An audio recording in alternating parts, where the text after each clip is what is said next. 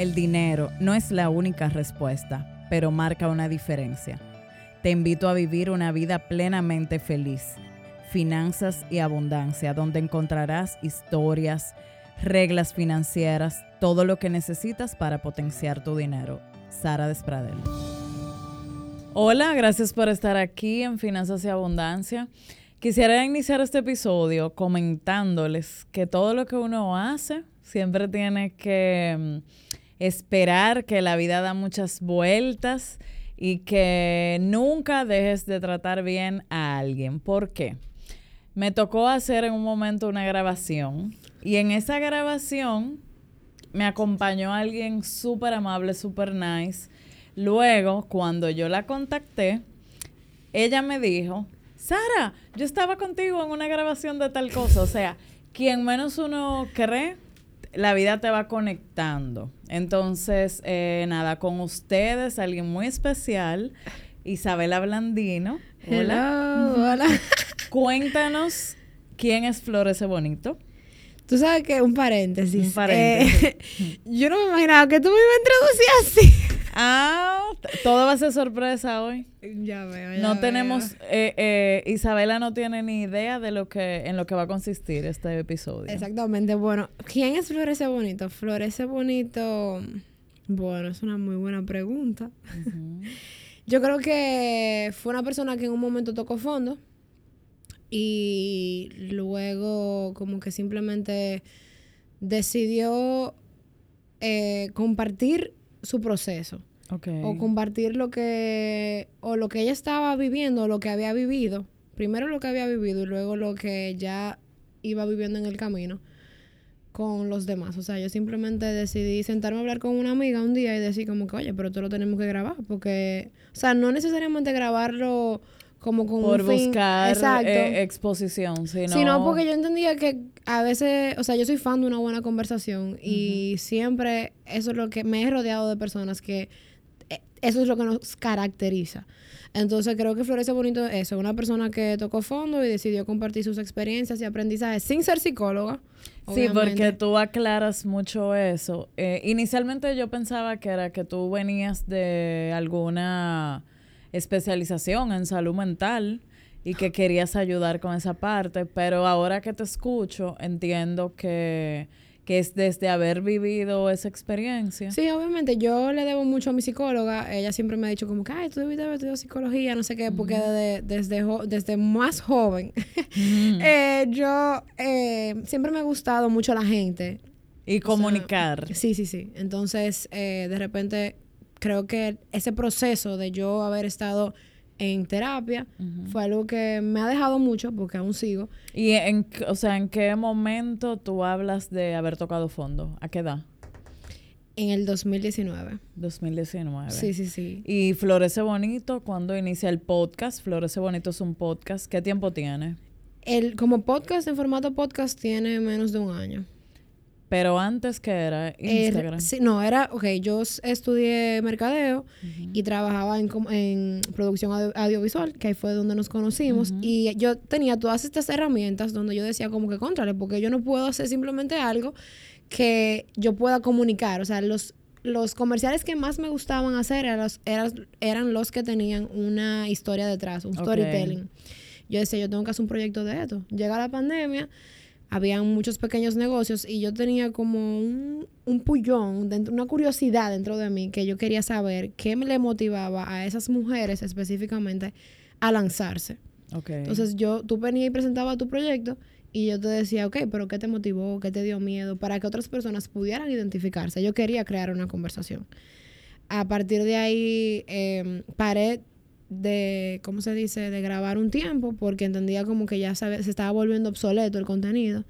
Y hasta que no descubrí lo que realmente quería hacer, simplemente paré. Inicialmente había muchas amigas tuyas Sí, sí, eran gente que yo con la que tú conversabas cómodamente. Realmente, mira, mi mejor amiga hoy, o sea, una de mis mejores amigas con la que yo hablo todos los días, fue la primera persona que yo entrevisté y ella no era mi mejor amiga en ese momento. Ok. O sea que el proyecto me fue regalando grandes personas, o sea, me fue regalando buenas amistades como ella. Eh, pero, o sea, no era de que solamente con mis amigas yo la empecé a entrevistar ya más cuando estábamos en el podcast, pero al, al principio no, eran gente random que yo conocí en pandemia, por Instagram o demás. Ok. Y mm, ya tienes algún beneficio económico del podcast? Bueno, Hmm. ya sí puedo decir que tengo un contrato firmado y ahí por ahí gracias a Dios viene el segundo. Ok. Pero, o sea, como que de que de yo veo beneficios y decir de que, ah, me estoy gozando en esto. Ah, no. Mm, No. ¿Y lo compartes con... ¿Sigues trabajando en la parte de producción audiovisual? Bueno, no. eh, por proyectos. Antes Por yo estaba de lleno. O sea, cuando nos conocimos, yo estaba contratada con una mensualidad, no sé qué. Pero ya yo decidí, con los conocimientos que yo tengo, poder eh, ser una proveedora externa. Me convenía mejor así, me va mejor así. Y creo que era algo que no podía funcionar mejor. Entonces, em, quisiera saber cuál ha sido em, alguien que te ha inspirado en todo el proceso de, de esas conversaciones. O sea, dime una conversación que te haya marcado de las que ya tú has tenido. Señora, este es vivo de verdad. Porque, o sea, eh, bueno, mira, de verdad, elegir una sería. O no sé, una, quizá no la conversación completa, pero algo que tú te encontraste en vivo trabajándolo, desarrollándolo en el podcast que te sorprendió, que te haya marcado. Ok, mira, te voy a decir algo. Yo creo en Dios. Yo me crié en, un en un colegio evangélico eh, cristiano. Yo asisto a la iglesia por mis, o sea, obviamente mis no solamente por mis padres, sino porque yo también creo eso. Y Dios se ha manifestado de distintas formas, te Ok. pudiese decir. Porque eh, primero en terapia, segundo con mis padres, o sea, con mi mamá de una manera increíble, como que ella siempre me decía, ve a la iglesia los miércoles. Y en ese proceso, el- cuando yo descubrí realmente de qué yo quería hablar en el podcast, que era de vivencias, experiencias, aprendizajes y demás, fue cuando salió el, pro- el, pro- el, el episodio de Laura, mi mejor amiga. Ok. Cuando sale el episodio de Laura, realmente estábamos hablando del control, que era algo que las dos, era una batalla para las dos soltar el control, porque en ese momento queríamos simplemente tener control de absolutamente todo, no, o sea, en- bajo ningún concepto, nosotros como que soltábamos. Y yo le, y ella empezó a acompañarme a la iglesia. Y antes de grabar, que ese fue el, primer episodio que se viralizó realmente, por algo que yo aprendí en la iglesia, fue cuando yo fui a la iglesia este día y yo no iba ahí y yo dije, que, Isabela, tú te organizaste para ir, o sea, como que vieja, por Dios, ve. Nada. Me paro, voy y ahí mismo el pastor dice, estaba hablando de la preocupación y la ansiedad y él dice que Dios sabe lo que tú necesitas y si Él no te lo, te- no te lo está dando es porque Él quiere algo mejor para ti o en su defecto, simplemente porque aunque tú creas que Él no lo necesita, que tú lo necesitas, perdón, tú no lo necesitas, porque si tú de verdad lo necesitaras y Él sabe lo que es lo mejor para ti, tú lo tuvieras hace rato. Entonces fue algo como que creo que esa fue una conversación que me marcó y creo que fue la que detonó el que yo simplemente me relajara y empezara a soltarme más y a hablar de cosas cotidianas que a todas nos pasa o a todos. Porque aunque mi, mi target principal sea la mujer, porque somos más emocionales, los hombres tienen un show con llorar y no sé qué, Mm, eh, es para todos, en verdad. ok. Yo entiendo que quizá uno lo dice muy por arribita, muy bonito, como que me pasó algo y entonces yo quise compartirlo, pero es importante em, ver cuando uno ve tu podcast en los charts, que está siempre en los primeros lugares, y tú dices como que, oh, ¿y cuál es el trabajo que ella, que ella está haciendo? Eh, entender primero que después de pandemia quien menos uno cree está librando una batalla con el tema de tocar fondo, con el tema de que las cosas cambiaron, con el tema del control, con, con todas esas cosas de lo que, y también eh, entiendo que en, en, tu, o sea, en tu generación hay tantas expectativas con todo, donde tú di- es como que un checklist demasiado grande de a nivel social, a nivel de relaciones, o sea, ya tú no te conformas con cualquier cosa, sino que tú quieres demasiado, o sea, estar perfecta, estar todo el tiempo fit, alegre, eh, eh, no, o sea, como que son tantos los retos y si a eso tú le sumas la presión de aparentar una vida perfecta por las redes, que mucha gente, o sea, por eso tu trabajo ha tenido tanto eco, porque hace falta la gente que habla sin poses. O sea, y creo que esa misma autenticidad es lo que hace que otra persona que te escucha o te ve diga, conchale, yo también he pasado por eso. O sea, y, y creo que ahí está la fuerza de tu proyecto. ¿Te ha llegado algún testimonio de alguien que te haya dicho con eso que tú compartes me ha servido a mí? Uf, sí, muchísimo. Más de lo que yo me imaginaba. Incluso que tengo que recalcar una y otra vez, como que, ah, yo no soy psicóloga, pero claro que sí, te puedo escuchar, o sea, hay gente que me han llamado, a mí, o sea, como que yo no me cierro siempre que tengo el momento de responder o lo que sea, porque trato de también ser bien personal, incluso si en algún momento yo llego a tener un gran equipo detrás, me gustaría siempre ser yo quien responde los mensajes, porque entiendo que, qué sé yo, o sea, no, o sea, yo quiero sentirme siempre parte de, o sea, como que incluso lo que tú comentabas de que yo hablo sin una postura, a mí me han escrito comunicadoras, o sea, personas que están estudiando comunicación que me dicen, no, pero tú no saludas, tú no te despides. Y yo le digo como que, mira, yo entiendo que hay cierta estructura. Que eso es lo chulo. Sí, pero yo realmente como que yo no tengo eso. O sea, esto es una conversación que no estamos bebiendo un café. O, no estamos, o sea, yo quiero que se sienta muy natural porque lo es. Y también, reitero, no es que yo soy una persona que nunca ha roto un plato. Claro, la, o sea, Angelita Isabelita. No, no, para nada. en lo más mínimo. Simplemente yo soy una persona que ha decidido ejercitar un músculo, que es mi cerebro y es mi mente, y, no me voy a, y no lo voy a dejar de hacer. Ok. Em, ahora vamos a darle un giro a la parte financiera. O sea, yo quisiera saber cómo tú defines tu relación con el dinero. Bueno, mi relación con el dinero. Mi relación con el dinero yo creo que en un momento me dio mucha ansiedad. Ok. Me daba mucha ansiedad. Hasta, y no fue hasta que yo, o sea, ¿por qué? Porque yo me vi ganando dinero. Fijo. Sí. ¿Y a eh, qué edad fue tu primer trabajo? O sea, ¿cuándo empezaste a ganar dinero? Ah, no.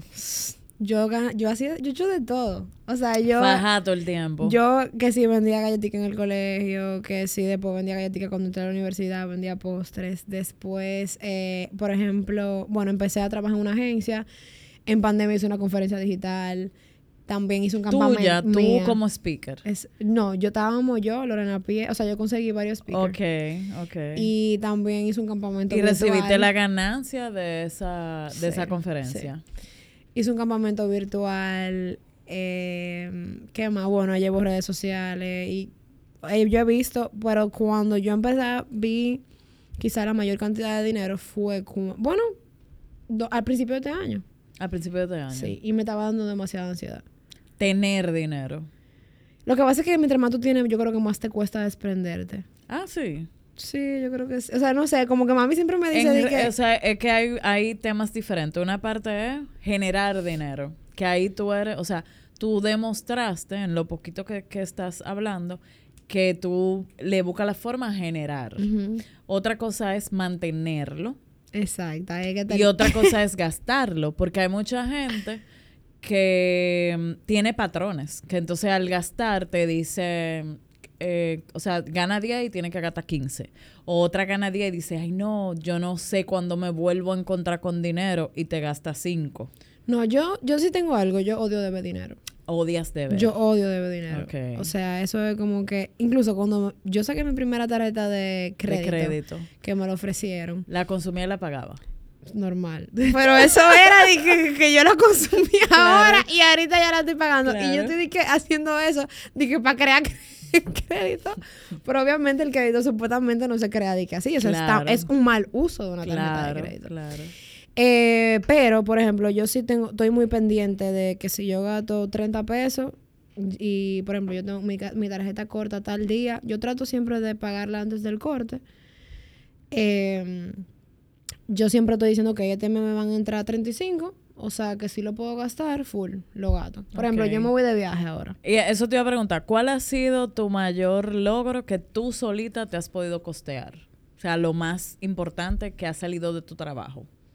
Yo, eh, yo me costeo varias cosas. O sea, pero no, eh, lo que pasa es que yo he ahorrado de los 15. O sea, por ejemplo. esa galletita tú siempre has ahorrado. Sí, sí, sí. O sea, No, espérate, pero yo lo he ahorrado y yo lo he gastado. Yo te Lo he ahorrado de... y lo he gastado. O sea, yo quiero Yo saber. cosas puntuales, me la, por ejemplo, dije me iba a comprar una cámara, me la compré. Ok. Eh, dije me voy a quedar una semana más de viaje, me quedé una semana más de viaje. Eh, me quiero comprar, por ejemplo, lo que pasa es que yo soy fan de las cámaras. Me quiero comprar una cámara análoga, me la compré. O sea, como que me, ah, me quería Pero comprar mi computadora. también es como herramienta de trabajo. Sí, bueno, sí, sea- no. Pero por ejemplo, mi computadora sí era una herramienta de trabajo. Sí. Hay cámaras que yo tengo que simplemente son porque yo la quiero tener. Ok. Eh, igualmente ropa. Eh, como que cosas así que quizá una joven, diría yo, porque Y viaje, por ejemplo, ¿qué viaje tú te has podido costear atento a ti?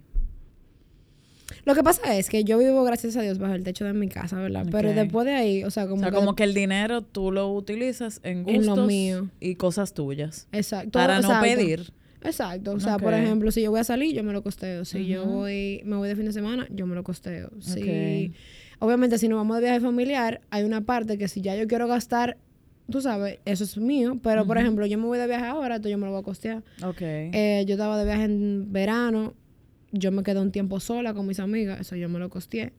Y siempre muy pendiente. o sea, que generar dinero te ha, te ha dado más libertad. sí, Sí. pero también más dolor de cabeza, vuelvo ¿Por digo, qué? porque yo quisiera tener ahorrado. Pero lo estoy no, lo que no te gusta. Ay, señores, tiene el codo frozen. No, no, no, yo. No, tiene mentira, el porque. codo frozen. Por ejemplo, yo me voy de viaje ahora Ajá. y yo Ya, sé. tú te pones un freno. No, no, no, no, No. no.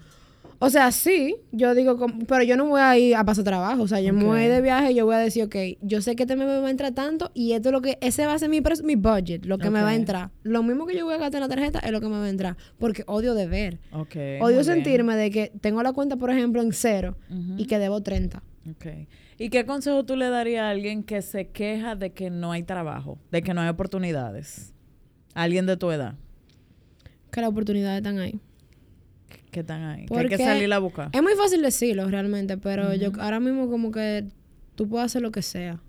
O sea, como que yo yo hago lo que sea. O sea, por ejemplo, a mí hay gente que me han llamado y me han dicho, mira, y eso es bueno, tú dejarte ver. Si tú te escondido en tu casa esperando que alguien vaya. Señores, yo acabo de aplicar un trabajo de una, de una tienda de ropa en Madrid, que a mí me gusta, que necesitaban una traductora, y yo le mandé, yo le dije, güey, yo estoy aquí. Y me re- yo decía, no me van a Y responder. no me respondieron. O sea, eh, yo siempre, yo lo he repetido algunas veces, como que la marca están ahí para que tú le pidas. Ok. ¿Entiendes? La cosa tan... Hay gente que tiene presupuesto que necesita gastarlo y lo y necesita que alguien que le, le diga, mira, yo estoy aquí, yo lo Ujú. necesito. ¿Entiendes? Como que para mí, la, es- hay un dembow que dice, los Hmm. cuartos están hechos. No, No hay que buscarlo. O sea, eso está ahí.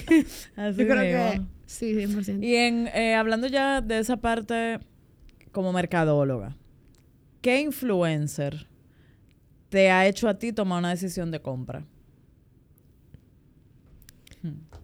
Eso... Puede mira, ser que no sea local. O sea, dime a alguien que haya subido algún producto eh, ¿qué o una experiencia que tú digas, mira, yo quiero tal cosa que la vi porque fulano o fulana lo compartió. Bueno, yo creo que es un poquito cliché yo decir que yo soy muy emocional. Y desde que yo veo cosas de que de playa y cosas así, es como que, ah, yo quiero, Quiero ir. ir. Pero no necesariamente un hotel. O sea, yo soy muy de, de viajar ligero. Como que a mí me gusta, por ejemplo, si yo voy al valle, quedarme en hoteles de la zona. Como que yo soy muy anti lujo. Y no porque, no porque no me lo puedo dar, porque, por ejemplo, es lo mismo que un viaje. Yo, a veces mis amigos y yo decimos, porque podemos y no lo merecemos. Ajá, ajá. Pero me gusta viajar así, o sea, como a- en el país me gusta turistear simple. No me viene nadie a la cabeza como mercadóloga realmente, no me viene nadie a la cabeza porque yo soy Y entonces, Anti. ¿qué te mueve a tú tomar una decisión de compra ahora mismo? O sea, tú no lees periódico, me imagino. O sea, la prensa escrita para nada. No ves televisión. mm. ¿Qué te lleva a ti a tomar una decisión de compra que no salga de ti y tus amigas? ¿Qué me mueve a mí a tomar una decisión de compra? Ujú. Eso es muy buena pregunta. La necesidad. Muchas veces, o sea- Y tú sales a buscar. Exacto. Y otras veces es por... Y necesidad de, por ejemplo, vamos a decir un producto de pelo. Yo me estoy lavando la cabeza y digo, Mirkina, se me está cayendo el pelo. Pregunto. Ok. Eh, si veo algo, por ejemplo, de fuera, marcas que sigo y digo, di que mierquina, ok, me han enseñado, incluso mis propias amigas, como que tú realmente lo necesitas, como que, tú sabes. Y ahí yo evalúo. Pero, pero entonces a ti sí te impacta el mismo tema de las marcas. O sea, de la marca como tal. Sí, sí, sí. Yo creo que lo que me impacta más son las mismas marcas las antes que las, las personas que, las personas que lo usan. 100%. Ok. O sea, como que al final del día yo no... Yo nunca, eh, nunca he querido pretender... O sea, como que si me gusta y me, lo, y me lo puedo comprar, me lo voy a comprar. O sea, si en el momento sí puedo, porque como te dije, no me gusta de ver. O sea, como que yo me quiero comprar otro anillo, por ejemplo. Pero, y yo tengo el dinero ahora mismo para comprármelo. Pero yo tengo otras prioridades. Ok. Entonces, cuando, no es necesariamente cuando el dinero me sobre, pero cuando yo sepa que va a venir otro contrato, que yo diga, ok, voy a tener la brecha de poder pagar mi prioridad y comprarme y darme ese lujo, lo voy a hacer. Ok. Eh, ¿qué, ¿qué, ha sido un lujo que tú has comprado que te, te hace sentir contenta? Me compré tal cosa. Unos tacos. Unos tacos. Sí. Ok. Y te escuché en un podcast que eso me resonó mucho, de que tu abuela te dijo, comprarte tal vehículo te va a ser inaccesible con los hombres. ¿Qué tú opinas? Porque yo escuché tu opinión, quisiera que nos las compartas de ese tema, de que la mujer tiene que tener cierto freno a la hora de comprarse cosas estando soltera porque puede, eh, no sé, predisponer a ese caballero que la va a venir a rescatar. Bueno, yo tengo una opinión muy personal, quizá de, del siglo XXI, puede ser, porque de repente quizá esa, ese pensamiento de mi abuela sea un poquito arcaico. Y te voy a decir algo, un paréntesis eso de pensar como una chica del siglo XXI no me ha servido siempre. Porque me he creído muchas cosas en mi cabeza que después digo, espérate, que hay cosas que son. Ahí. Que hay cosas que son lo que son. Como dice mi mamá, hay cosas que no cambian y el hombre siempre va a ser hombre. Ok. Pero, en ese sentido, yo soy una persona que. O sea, yo no estoy de acuerdo con ese pensamiento. ¿Por qué? Porque al lado de mí yo quiero una persona que se sienta orgullosa de cualquier cosa que yo he podido alcanzar. Ok. Y si tú andas en un eh, carro X y yo ando, o sea, por no decir, no quiero decir una marca para no denigrar nada. Y yo ando quizá en una marca eh, un poquito que sea mejor, ustedes pónganle el nombre. Yo no quiero que tú te sientas menos por eso. Yo al revés, yo lo que quisiera es que tú me digas, tú sabes que hoy vamos a salir en tu... Yo te voy a decir, ven, vamos a salir en mi carro. Y si tenemos que salir en el tuyo, yo tampoco... ¿Sabes por qué? Porque la persona, o sea, que lo que tú tengas no hace a la persona. yo quiero gente linda de aquí, como dice Nati Peluso y no linda de otro. O sea, como que para mí eso es. Y al, revés, o sea, yo quiero un tipo que me luca, que diga de que, mira, yo estoy como una jeva, que se ha podido costear tal cosa y que ha sudado la gota gorda o lo que sea, y eso es lo que yo Y que no te sentar esperando que yo venga y les resuelva. Exacto, tampoco. Hmm. No, yo no quiero salvar a nadie. No. Yo no quiero salvar Ni que te salven. Tampoco. Tampoco. Yo quiero que me apoyen. Exacto. Yo no quiero salvar a nadie. Yo no soy niñera. Ya fui muy buena amiga estudiante en la universidad. tengo par de mm. graduados en la cotilla. ya eso, esa, esa fundación se cerró. Ya cerró. A nivel de formación profesional, eh, ¿qué quisieras seguir aprendiendo? ¿O qué te ha servido mucho? Eh, bueno, yo quisiera, yo quisiera hacer en algún momento una maestría, no te voy a mentir. Realmente tuve distintos pensamientos. En un momento la quería hacer, en otro momento no. Pero justamente anoche le decía a mi mamá, yo me quiero ir a hacerla. Por, el conocimiento nunca está de más, porque yo iba a decir, no es que la necesito, pero el conocimiento nunca está de más. O sea, vivimos en un mundo que está constantemente en evolución y uno tiene que estar a la vanguardia. Claro. Eh, pero más que nada, yo quisiera hacerla por no solamente tener la experiencia, sino porque yo sé que yo, yo me he estado limitando. O sea, como que yo digo, ah, yo tengo este proyecto, no lo puedo dejar. Bueno, pero si yo, si a mí me toca ir a otro lugar, yo voy a buscar la forma de seguirlo, ¿entiendes? Entonces, como he tenido todo estos pensamientos limitantes, como que me quiero retar a mí misma, pero me gustaría conocer de marketing experiencial, me gustaría conocer de lo que es producción a nivel técnico, y de también creatividad. Eh, o sea, esa área es la que más me llama. ¿Y aquí en el país cómo, cómo tú evalúas esa área de producción? Yo la evalúo en crecimiento. Creo que hay muchísimas oportunidades. Realmente, señores. Y hay mucho trabajo. Hay mucho, hay trabajo. O sea, yo lo que opino es que si los extranjeros que viven en el primer mundo, la mayoría, vienen aquí a invertir, es porque de verdad hay oportunidades. Ok. Entonces, es verdad que hay veces que siempre cogen a la misma gente de siempre. Tú Ujú. sabes, y eso hace un poquito, pero si tú haces un buen trabajo, se va a notar y la gente te va a recomendar. O sea, hay mil agencias, yo como quiera sigo llevando cuentas, por ejemplo, Qué bueno. porque me siguen recomendando. Entonces, creo que hay comida para todo el Qué mundo. bueno. Y ya en esa parte emprendedora, eh, dime tres cualidades que todo emprendedor debería tener para que en la vida real, o sea, porque se oye mucho, eh, quizás como una moda de que hay que emprender, no sé, y quizás no se dura el tiempo necesario eh, desarrollando disciplina y desarrollando todo lo que conlleva un, un empleo fijo. ¿Qué tú entiendes que no te debe faltar a la hora de tú emprender en base a tu experiencia ya como dirigiendo tú eh, clientes y llevando esa responsabilidad? Mira, tres cosas que yo creo que no te pueden faltar. Un plan, Un plan. es lo primero, yo diría. Eh, creo que las tres son igual de importantes. Eh, un plan. ¿Por qué? Porque muchas veces si nos vamos a lo que es dinero, la gente quiere ver el retorno de una vez. Entonces, cuando tú tienes un plan que, que no solamente es de acción, o sea, es un plan de acción, pero es un plan en cuanto, de acción en hasta qué tiempo.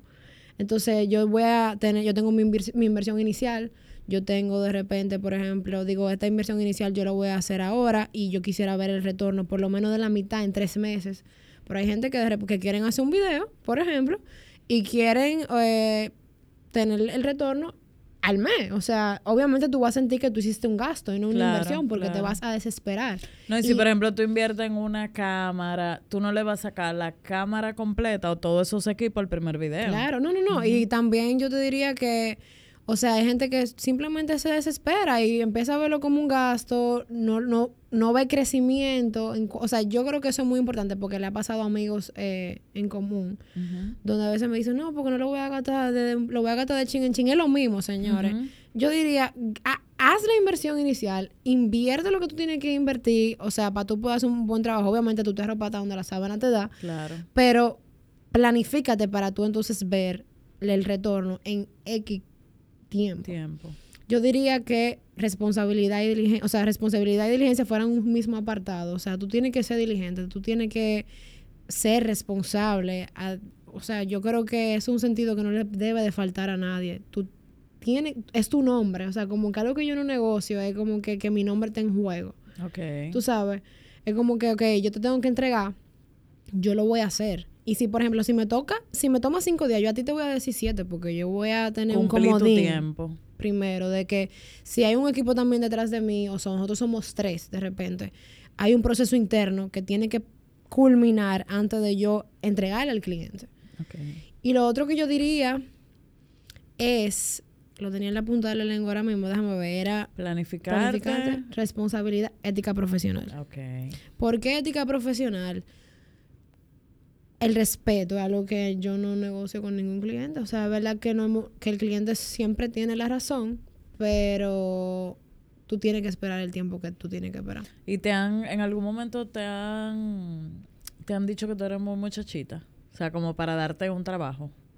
¿O no? No. ¿Ya hay alguien que ha conocido tu trabajo? Eh, bueno, en un momento sí me dijeron, yo te voy a poner a prueba. Yo le dije, a mí me encanta que me pongan a prueba. Ay, ay, ay, Así mismo. Y a, las que dos freca. y a las dos semanas me llamó y me dijo, dije, mira, es la mía. Y a las dos semanas me llamó y me dijo, mira, eh, te voy a dar otra cuenta. Y yo, Ay, qué Bingo. bueno, qué bueno. exacto, pero nunca me han dicho de que no, tú eres más joven. Ok. Y mm, si tu closet fuera igual que tus finanzas, ¿qué me diría tu closet?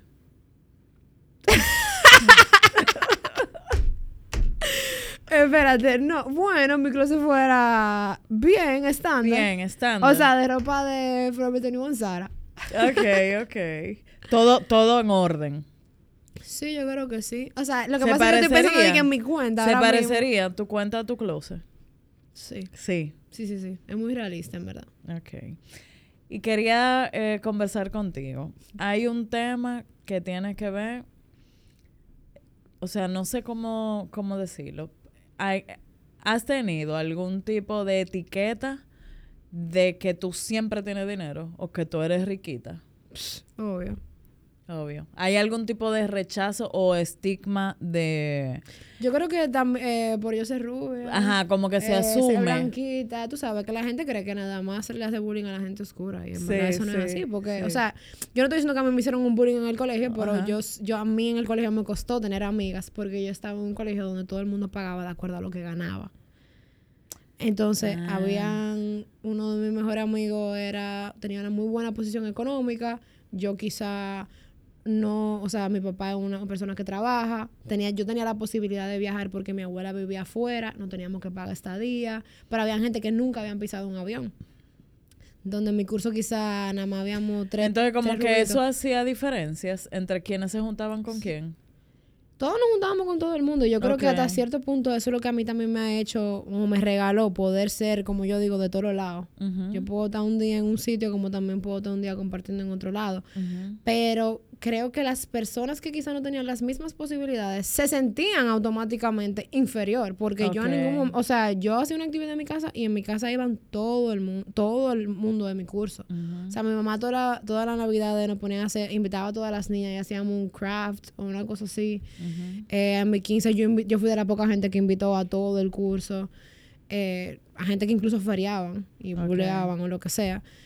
Pero sí, incluso en la calle quizá me- hasta que me conocen, es como que, ah, incluso los otros días yo estaba en un restaurante y alguien me dice, pero ¿por qué es que tú caminas así, como que, Ay, como ay. que flotando? Oye. Y yo, pero que yo estoy caminando y yo no tengo que mirar a nadie. Ay, o sea, porque hay ay. veces que también tú tienes tu flow y tú no tienes que mirar a Claro, nadie. no, no lo puedes negar. Pero, pero realmente no, o sea, como que yo nunca he querido que nadie se sienta que no tiene acceso a mí, incluso sin, sí le he quitado acceso a mí a algunas personas, obvio, pero Tú vas filtrando después en la vida. yo creo que eso de florecer es literalmente un colador. Cuando tú Ok. floreces, tú vas creciendo en la vida, tú vas colando lo que tú quieres en tu vida y lo que tú no quieres, lo que va contigo y lo que no va. Y entender que no todo el mundo va contigo. Exactamente, es y eso es parte de crecer. Entonces, me ha dado em, tanto terapia como el proyecto, me ha devuelto muchas cosas y me ha reafirmado a mí también. Y me ha hecho simplemente sacar personas que yo quiero en mi vida, pero que no pueden estar. Ok. Entonces, No, pues eh, contentísima de conversar contigo. Eh, es, siento y estoy muy segura de que le va a encantar a la gente conocerte más. tan, bueno, yo estoy sumamente agradecida, tuvo muy cool la entrevista. Me gustó no haber sabido nada, Ah. primera vez que estoy del otro lado. Qué bueno. No, y tú eres, eh, casi todo el mundo quiere saber qué vamos a hablar, no sé qué. O sea que es chulo fluir. Fue muy cool, de verdad. Gracias por tenerme, gracias por hacerme preguntas de finanzas que yo realmente nunca me había hecho. Por ejemplo, la del closet estoy que- Ay, ay, ay. Maquinando. Yo sé que ese closet tú le vayas a chequear Sí, ahorita. no, pero de verdad, me encantó tenerte. Señores, nos vemos el 10 de noviembre. Nos vemos, eh, sí, es súper importante. Isabela va a estar eh, como parte del de uno de los paneles del Podcast Summit el 10 de noviembre. No se lo pierdan. Eh, y Ah, nada. por allá. No, por allá también nos vamos a dar ese abrazo para que no sea todo tan, tan virtual, ¿verdad? 100%. Todo el, el, los fans tuyos que vayan por allá. bueno. bueno, y nos vemos el 10 de noviembre. Gracias.